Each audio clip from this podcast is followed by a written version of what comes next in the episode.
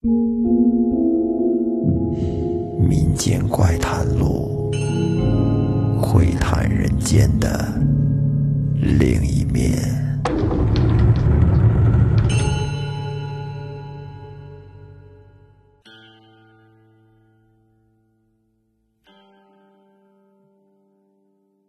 大家好，欢迎收听《民间怪谈录》，我是老岳。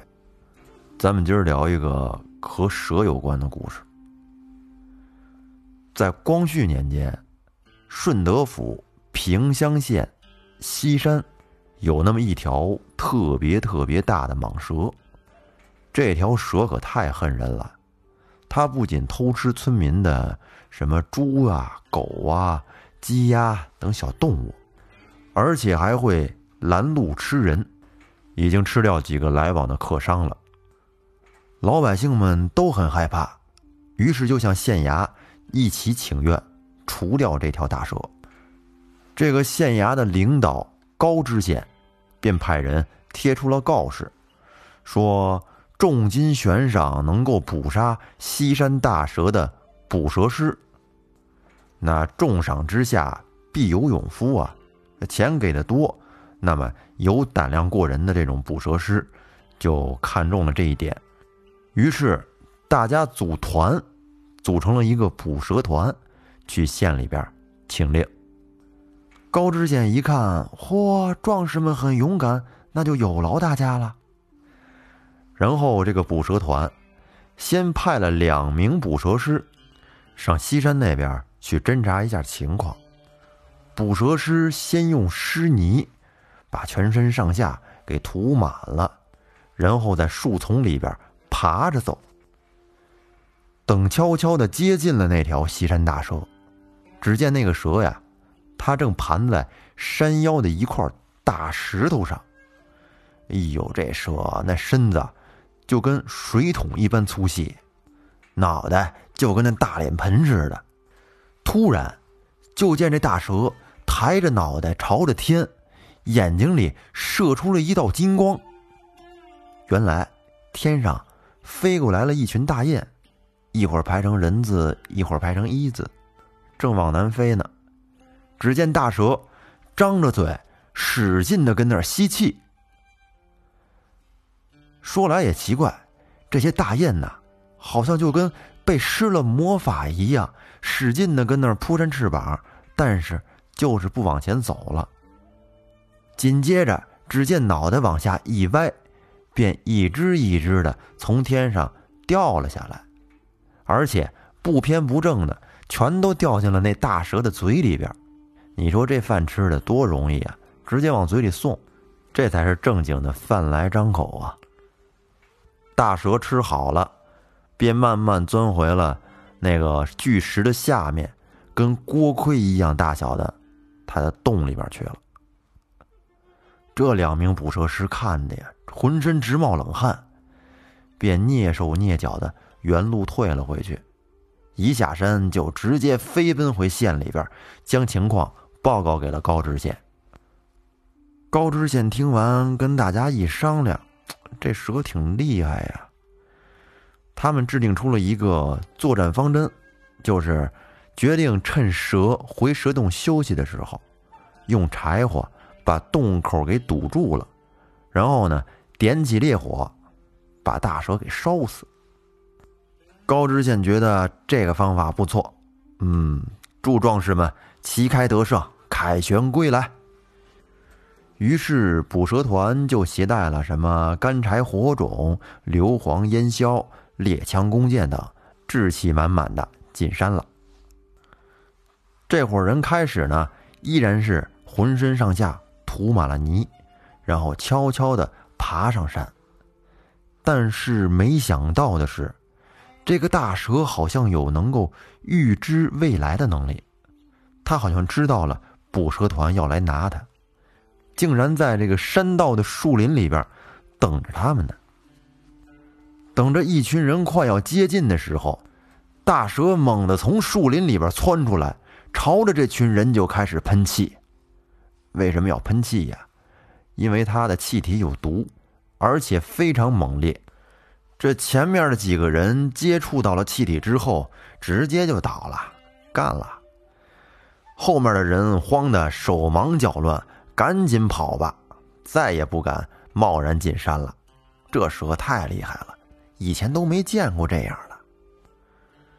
经过这么一回折腾，自然是没有人再敢自告奋勇的进山去捕蛇了。县里边这赏金赏的是越加越多，告示也越传越远，但是西山这边却是。越来越冷清。这天，县衙里边突然来了一个人，声称说自己可以捕蛇。高知县听了之后，满心欢喜的跑出来迎接。出来之后一瞅这人，哎呦，差点没给吓死。只见这人长得呀，没有脸皮，没有头发，也没有鼻子，没有耳朵。就在这个鼻子和耳朵的那位置，是几个小黑窟窿。这模样您就想吧，是别提多丑了。这人上前跪拜高知县，高声的说：“知县，我是陕西来的蛇师鬼脸王，这名儿挺横。听说这里有大蛇伤人，我愿意进山捕蛇，为民消除祸患。”高知县心想：这终于来高人了，于是缓了缓神说：“好，好，好，壮士啊，不知你进山需要多少人帮忙，又需要多少武器弹药啊？”这鬼脸王扬手指了指自己身后边背着一个黑漆漆的柜子，说：“其他的不用，我只需要壮汉一名，帮我背着这柜子上山就行。”高知县善意的提醒他说：“壮士啊，这条蛇可是特别的厉害，它会喷毒气，只要沾上这毒气的人，当时就会倒地身亡啊！”没想到这鬼脸王信心满满的说：“路上我打听了这大蛇的情况，要不是我这铁柜太沉了，我一个人上山就够了。”你瞧，这鬼脸王挺实诚，体力不够人来凑。高知县见他行，挺自信，也就不多说什么了，只是问他说：“壮士什么时候进山呢？”鬼脸王瞧了瞧太阳，说：“快中午了，我这就进山。大蛇中午要进洞纳凉，正是下手的好时机。午后，你看见西山如果黑烟滚滚，那就表明我成功了。哦，厉害厉害！”那希望壮士能够尽早的冒烟，我在这等着您凯旋归来。壮士啊，我已经吩咐厨房做好了饭菜，不如咱们吃饱了再去。鬼脸王说：“嗯，不行，吃饭怎么可以？今天捕蛇前不能吃饭。就是老爷帮我找的人，切记也一定是要清早起来，没有吃过东西的。”这高知县转头就进屋了，不一会儿，从里边领出一个五大三粗的衙役，跟鬼脸王说：“壮士，他叫陆三，近来他老婆跟别人好上了，他气性比较大，连饭都不吃了，你看他行吗？”鬼脸王点了点头，表示认可，那就他了，然后让陆三。背上他那齁老沉的大铁柜，然后俩人一起就出了县衙门。县里的百姓听说有一个长相奇特的人要去抓蛇，早就跟这儿等着，一堆人围着看呢。乡里乡亲的，这是一块把他们俩送出了县城。他俩是各骑了一匹快马，这很快就到了西山脚下。上山之前。鬼脸王从口袋里边掏出了一瓶药水在俩人的身上都各自撒了一些。陆三一看，嘿，这高级呀！人家这不往身上抹泥了，喷药水儿一会儿，两个人就到了巨石的前面，下了马。鬼脸王提起鼻子，轻轻的嗅了一嗅。冲着陆三点了点头。这陆三就明白，哦，大蛇是进洞了。然后他喘着气将那大铁柜放下。鬼脸王轻轻的打开了铁柜的盖子。开始人们都不知道这铁柜里装的是什么，以为它装的是自己特有的治蛇的秘密武器呢。结果开了盖以后，陆三扒头一看，只见里面装满了数寸长的活蜈蚣，在这柜子里面抱着团的翻滚呐。就这沙沙沙的声音，听得陆三是头皮直发麻。他吐了吐舌头，想躲到一边这鬼脸王一指蛇洞的右边，陆三明白了，便心惊胆战的站了过去。这会儿，只见鬼脸王伸出手，噌一下就伸进了柜子里边，然后一把抓起了好些蜈蚣，直接就塞进自己嘴里了。鬼脸王甩开腮帮子，撩开后槽牙，跟那狼吞虎咽的吃啊！看那魏三儿，跟那直恶心，真是不敢看呐，只能闭上眼睛。等陆三再睁开眼睛的时候，只见鬼脸王已经将柜子里的蜈蚣吃的差不多了，见底儿了。但是再看鬼脸王，他这模样可是跟以前不一样了。他中毒了，中了蜈蚣的剧毒。就这嘴上、手上全都肿起来了，而且越肿越厉害，肿到最后，这皮肤就跟那气球似的，已经达到了吹弹可破的地步。这时候，只见他开始在胸前上下翻动着手掌，跟那儿运气。约莫过了大概有个一刻钟的时间，他浑身开始迅速消肿。然后，所有的毒气通过身体经络开始向右手的中指、食指集中。这两根手指眼看着就变得又长又粗，并且不断的肿胀。等他身体的中毒症状恢复的差不多了，只见那两个手指头啊，已经肿得跟两个皮球一样，而且可以隐约的看见这皮肤里边有黑色的毒液。在里边转，哎呀，这个功夫可太厉害了。这时候，鬼脸王举着两个肿胀的手指头，将右臂猛的一下伸进了蛇洞里边，冲着陆三大声的说：“快鸣金！鸣金就是鸣金收兵的鸣金。”然后，陆三按照鬼脸王事先安排好的。赶紧从腰间取下了一面铜锣，然后咣咣咣咣的开始卖力的敲起来。这大蛇呀，它怕金属声，这把他可是从梦里边给惊醒了啊！敢吵我睡觉，这脾气一下子就上来了，立马起身就往外冲。但是他到了洞口，却发现哟，这是什么东西呀？两个肉球。把路给堵了，也甭管是什么了，我先给你咬破了再说吧。然后这大蛇当机一口就咬了下去。这会儿鬼脸王跟外面感觉出来自己的手指被咬了，他虽然中毒了，但是还是能觉出疼来的，便赶紧往外面拔胳膊，是一边拔一边喊陆三儿：“陆三儿，别他妈敲了，赶紧拽着我胳膊往外拽。”陆三儿把铜锣扔到地上，抓着鬼脸王的胳膊，就跟他一块使劲往外拔。但是里面的大蛇力气可是真大，这得亏是陆三儿，要是换一个瘦一点的人，可能就被丫拉进洞里去了。